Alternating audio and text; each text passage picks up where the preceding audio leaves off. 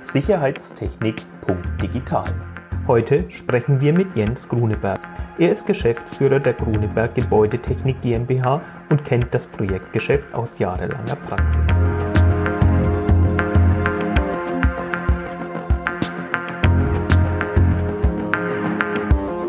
Beim Feuerteufel Brunch Digital am 28. Oktober halten Sie einen Vortrag zum Thema Die wirtschaftliche Errichtung einer Brandmeldeanlage im Projektgeschäft.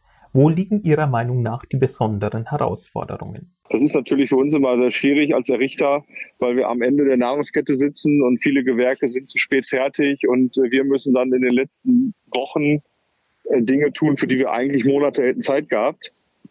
Und ähm, da würde ich ganz gerne ähm, meine Erfahrungen einbringen und äh, die Teilnehmer an der Stelle, ja, mich gerne auch auf eine äh, Diskussion so ein bisschen mit den Teilnehmern einlassen, wie der Markt das gerade so empfindet, was wir hier draußen treiben und was so passiert.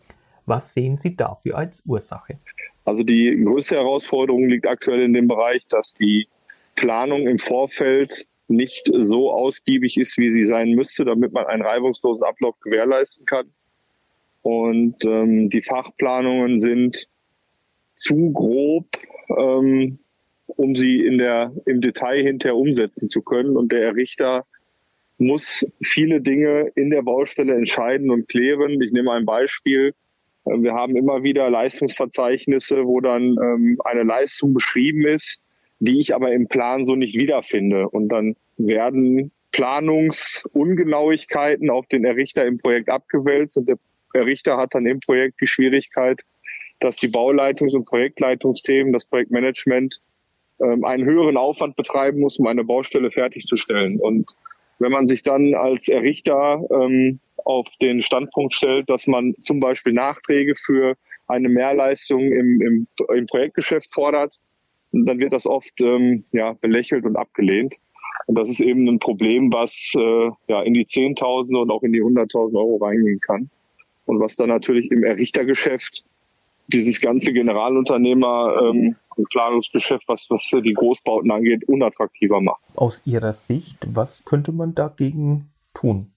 Also man könnte auf jeden Fall am Anfang eine bessere Planung ähm, und eine detailliertere Planung, bessere würde ich noch nicht einmal sagen, aber eine detailliertere Planung machen, ähm, wo man dann eben nicht nur auf ein Stück Rauchmelder eingeht, der an die Decken geschraubt wird, sondern auch sagt, ich habe im Leistungsverzeichnis Positionen für Verkabelung und ich muss dann aus meiner Sicht in den Grundrissplänen auch genau wiederfinden, äh, an welcher Stelle sind welche Leistungspositionen aus dem LV ähm, zu verwenden, damit man auch eine Vorplanung machen kann und nicht so viel Zeit in die Vorplanung reinsteckt. Mhm. Sind wir dann beim Thema BIM?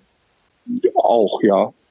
Was würde denn Building Information Modeling daran an der aktuellen Situation verändern oder verbessern? Na, wir hätten zumindest äh, eine genauere und detailliertere äh, Planung und wir könnten eben damit auch, ich sage jetzt mal gerade, was die Kabelstrecken angeht und was die ähm, Montagen und Verlegearbeiten angeht, äh, genauer ähm, reinschauen und tiefer rein ins Objekt kommen, bevor das Objekt überhaupt gebaut ist und ähm, die, ja, ich sag mal, die, die äh, Struktur eines Gebäudes und, und ähm, das, was dahinter steht, ist auf 2D-Plänen manchmal schwierig zu erkennen. Und ähm, ja, das würde eben eine Detailgenauigkeit bringen und würde eben dazu dazu führen, dass wir ähm, Terminpläne besser abschätzen können, uns früher dazu melden können, dass wir genauere Bestellungen zu genaueren Zeiten auslösen können. Weil Logistik spielt ja bei so großen Dingen auch immer eine Rolle. Setzen Sie aktuell schon BIM als Methode ein? Nein, weil es für uns äh, im Errichterbetrieb viel zu aufwendig ist. Ähm, der, ich sag mal, normale Errichter ähm, hat Schwierigkeiten damit, was, was die, auch die Kostenstruktur angeht. Sie müssen ja das Personal vorhalten, sie müssen das Personal haben, was damit umgehen kann. Und ähm, das ist für den normalen kleinen Errichter, glaube ich, sehr schwierig. Es wird noch eine Herausforderung werden. Und würde denn, wenn die Planer BIM einsetzen würden, sich die Situation für den Errichter wirtschaftlich gesehen verbessern? Oder wären dann auch ähnliche Folgekosten zu erwarten? Naja, das ist jetzt eben das Schwierige. Man führt etwas Neues ein und den Mehraufwand, den ein äh, Richterbetrieb jetzt betreiben muss, um es auf der anderen Seite auch darzustellen, der wird ja oft gar nicht, äh, ähm, oft gar nicht berücksichtigt und monetär äh, spiegelt der sich nicht um, im Objekt wieder. Es wird eben vorausgesetzt und das bedeutet eben, dass ich als Richter eine Investition tätigen muss, ähm, die nicht unerheblich ist für solche Projekte. Wenn es einmal läuft, glaube ich, ist es schon eine, äh, eine Bereicherung, aber der Weg dahin, ähm, der wird ein bisschen steinig werden, würde ich behaupten. Also könnte man zusammenfassend sagen, wenn die Planung detaillierter wäre, wäre wäre das gesamte Thema Wirtschaftlichkeit für alle Seiten gegeben, also für die Planer, für die Betreiber und natürlich nicht zuletzt auch für die, für die Facherrichter, die dadurch natürlich auch wirtschaftlicher arbeiten könnten, oder?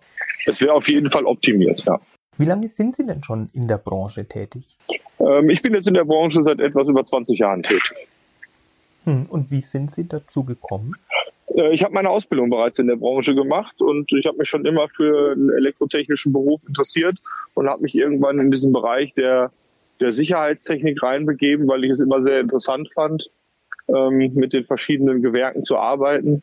Und es hat sich ja jetzt heute auch über die letzten Jahre oder heute nicht nur, sondern auch über die letzten Jahre gezeigt, ähm, dass der Beruf durchaus äh, zukunftsträchtig ist und ähm, jedes Objekt ist eine Herausforderung und ähm, jede Absicherung, die wir in einem Objekt machen, äh, ja, stellt einen auch so ein bisschen glücklich und zufrieden. 20 Jahre ist eine lange Zeit. Wie hat sich denn aus Ihrer Sicht die Branche entwickelt? Wir sind sicherlich äh, papierlastiger geworden. Äh, wir sind, was die Verträge angeht, äh, haben wir viel mehr Komplexität in diese ganzen Themen bekommen.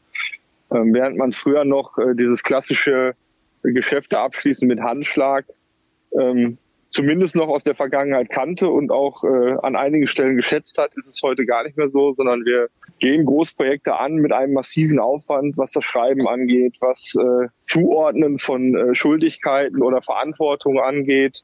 Und das ist wesentlich komplexer geworden und ähm, wird zunehmend auch äh, weiter schwierig. Also es äh, das war früher einfacher. Sehen Sie da auch Herausforderungen oder anders gefragt, wo sehen Sie Herausforderungen für die Branche in der nächsten Zeit? Ja, ich sehe auf jeden Fall Herausforderungen ähm, in dem Bereich der Komplexität. Also ähm, auch eine Brandmeldeanlage wird ja heute von äh, mit viel mehr Ansteuerung versehen, als es noch vor 10 oder 15 oder 20 Jahren war. Wir haben die Situation heute, dass ähm, wenn ich größere Gebäude habe, ich noch Lüftungsansteuerung machen muss, äh, Fenster müssen aufgesteuert werden, Rauchschutzklappen müssen angesteuert werden. Die Thematik wird viel komplexer und ähm, ich sehe die Herausforderung schon darin, diese ganzen Themen auch zu bewältigen, die Schnittstellen sauber darzustellen. Ich sehe auch die Herausforderung für die Planer, da mehr ins Detail gehen zu müssen und sich auch mit den Subgewerken mehr auseinandersetzen zu müssen, um saubere Schnittstellen definieren zu können.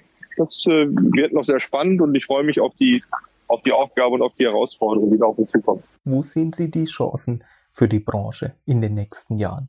Also Chancen sehe ich an der Stelle, dass wir zunehmend komplexer werden und ich sehe es äh, darin, dass unsere Techniker besser ausgebildet sein müssen, sich äh, mehr der Aufgabe stellen müssen, als es früher war. Früher war es ein Standardgeschäft und heute sehe ich es schon so, dass die, dass die Branche immer komplexer wird.